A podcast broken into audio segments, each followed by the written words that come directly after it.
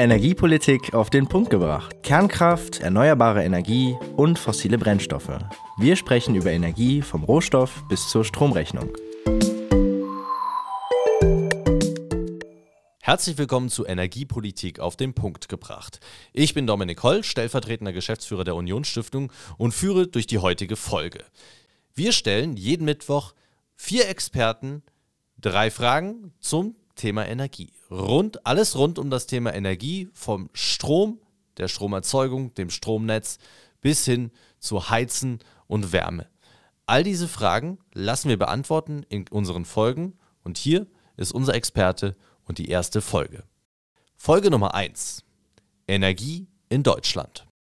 Hallo alle zusammen, äh, mein Name ist Ulrich Gräber, äh, Jahrgang 1948, über 40 Jahre in verantwortlichen Positionen in der Energiewirtschaft und der Kerntechnik äh, tätig. Ähm, ich mache das heute gerne, weil ich sehe, ähm, dass äh, in unserer Gesellschaft so langsam das Know-how äh, der Kerntechnik und auch der Energiewirtschaft verloren geht. Äh, ich war bis 2012 äh, war ich äh, Chef der deutschen Areva. Areva ist der größte europäische Kernkraftwerkshersteller und war auch gleichzeitig im Vorstand der Areva in Paris. Ich habe in meinem Leben Kernkraftwerke geplant, gebaut und betrieben. Es kommt nicht so häufig vor. Es gibt viele, die sie geplant und gebaut haben, aber nicht betrieben oder andere, die sie betrieben haben und nicht geplant und gebaut. Ich habe daher ein relativ breites Wissen äh, über die Kernenergie und habe auch nach äh, Ende meines operativen Berufslebens äh, weiterhin äh, Beratungsprojekte äh, und freue mich, äh, dass zunehmend auch nicht in Deutschland, aber im europäischen Ausland die Kernenergie wieder eine Zukunft bekommt. Herr Gräber, wo kommt der Strom aus meiner Steckdose eigentlich genau her? Ja, das ist äh, eine banale, aber auch eine sehr interessante Fragestellung, ähm, weil ich glaube, viele Menschen machen sich heute überhaupt keine Gedanken mehr darüber und nehmen das als gegeben hin wenn Sie den Stecker in die Steckdose stecken, dass dann das Handy läuft, äh, dass der Laptop läuft, äh, wenn man den Lichtschalter drückt, dass es dann hell wird und die Waschmaschine natürlich auch ihre Runden dreht. Das ist alles für uns selbstverständlich geworden. Äh, doch äh, wir sollten eigentlich ja wissen, wo der Strom herkommt. Ja, wo kommt er denn her? Er kommt aus Kraftwerken. Er kommt aus fossilen und nuklearen Kraftwerken noch, aber er kommt auch äh, von Windenergie und Photovoltaikanlagen. Da wird er erzeugt, der Strom, aber er muss natürlich zu uns nach Hause transportiert werden. Und dabei führt sein Weg über verschiedene Stromnetze, über verschiedene Spannungsebenen, die sogenannten überregionalen Übertragungsnetze, zu den regionalen Verteilnetzen und dann zu den Niederspannungsnetzen, die dann unsere Steckdose bzw. unseren Haushalt mit 220 Volt Strom versorgen. Jetzt haben Sie es ja schon so ein bisschen angedeutet, was für Kraftwerke wir haben. Aber womit wird denn in Deutschland hauptsächlich Strom produziert? In Deutschland kommen äh, folgende Energieträger zum Einsatz. Das sind erstmal die fossilen Energieträger, Braunkohle, Steinkohle, Gas und Öl. Ja, auch noch Öl kommt zum Einsatz. Und die sogenannten erneuerbaren Energieträger, Windenergie, die Sonnenenergie, die Wasserkraft und die Biomasse. Und natürlich immer noch die Kernenergie. Ähm, nach den derzeitigen politischen Entscheidungen würden die letzten drei Kernkraftwerke äh, im April abgeschaltet werden. Aber ich habe da die Hoffnung, dass sie vielleicht doch noch weiter betrieben werden.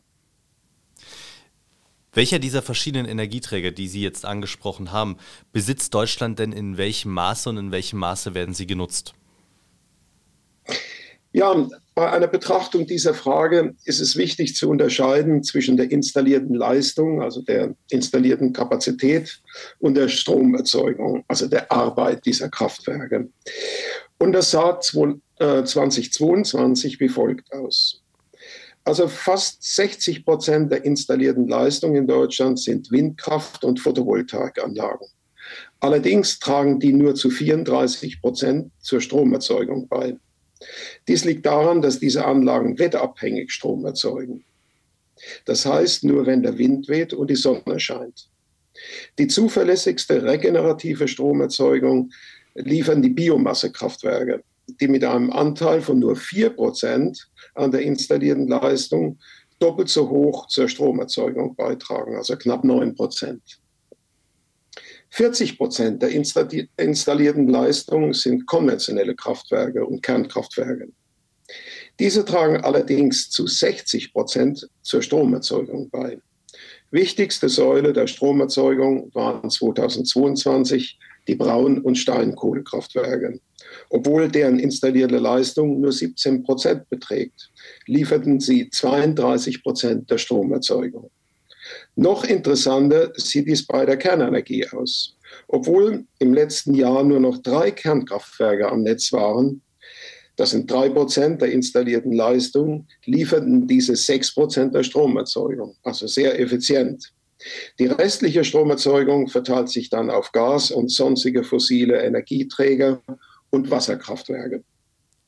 Ähm, woran liegt es, dass die installierte Leistung teilweise sehr niedrig ist und die geleistete Arbeit sehr hoch? Die Arbeit, also die Stromerzeugung, ist eben ein Produkt aus installierter, installierter Leistung und Betriebsstunden. Die Betriebsstunden konventioneller und nuklearer Kraftwerke werden abgesehen von technischen Wartungs- und Reparaturzeiten allein durch den Strombedarf geregelt. Die Kraftwerke, die Strom am günstigsten produzieren, werden dann bevorzugt nach der sogenannten Merit Order an der Strombörse. Erneuerbare Energien dagegen, wie Windkraft und Photovoltaik, sind nicht bedarfsgeregelt. Ihre Betriebszeiten richten sich allein nach den natürlichen Gegebenheiten. Am besten kann man das durch die Einheit Volllaststunden ausdrücken. Das heißt, wie viele Stunden ein Kraftwerk mit maximaler Leistung pro Jahr in Betrieb ist. Nachfolgend die Volllaststunden aus dem Jahr 2021. Mhm. Kernkraftwerke 8070 Stunden. Ich möchte dabei bemerken, dass das Jahr, man sollte es wissen, aber ich will es nochmal bemerken, 8760 Stunden hat. Und wie gesagt, 8070 Stunden haben die Kernkraftwerke äh, hierzu zur Stromversorgung beigetragen. Die Braunkohlekraftwerke mit 5860 Stunden, Steinkohle mit 2890 Stunden, Gas im Jahr 2021 noch mit 3070 Stunden. Das hat sich in 2022 durch den Ukraine-Krieg und das Gaslieferembargo natürlich verändert. Wasser mit etwa 3430 Stunden, Biomasse mit 4590 Stunden. Ja, und dann wird es interessant. Wind offshore, also offshore ist, äh, sind die Windkraftanlagen, äh, die jenseits der Küste stehen, mit 3090 Stunden. Wind onshore, das sind die Windkraftwerke, die wir jeden Tag sehen, wenn wir zum Beispiel über den Hunsrück fahren. Äh, das sind etwa 1620 Stunden und die Photovoltaik mit 910 Stunden. Ja, die installierte Leistung der Gaskraftwerke, ich komme auf den Punkt nochmal zurück, äh, wurde in den letzten Jahren im Vertrauen auf russische Gaslieferungen stark ausgebaut. Nun erweisen sich viele dieser Kraftwerke als Stranded Investments. Gas ist einfach zu wertvoll geworden, um es zu verstromen. Äh, wir brauchen das Gas für den Wärmemarkt und für die Industrie. Sollten dann im April diesen Jahres noch die letzten drei Kernkraftwerke vom Netz gehen, basiert die zuverlässige Stromversorgung Deutschlands allein auf Braun- und Steinkohlestrom und eben auf dem Import von Kernenergiestrom aus Frankreich, aus der Schweiz, aus Belgien, aus Tschechien und der Slowakei. Was man hier nochmal zusammenfassend sagen kann, dass trotz des gewaltigen Ausbaus der erneuerbaren Energien der Beitrag dieser äh, Energieerzeugung zur Stromerzeugung aufgrund der Abhängigkeit vom Wetter stagniert. In den letzten zehn Jahren wurde die Windkraft verdoppelt, mehr als verdoppelt. Allerdings der Beitrag zur Stromerzeugung ist nur gering gestiegen. das lässt sich ganz einfach durch eine mathematische Formel erklären. Also wenn ich einen Beitrag von null habe und den mal 10.000 nehme, dann ist das Ergebnis das gleiche, als wenn ich 0 mal 100.000 nehme. Also die, die Strategie der Bundesregierung, noch mehr Windräder jetzt zu bauen, wird nicht zu einer Verbesserung einer sicheren äh, Stromerzeugung führen. Das war Energiepolitik auf den Punkt gebracht.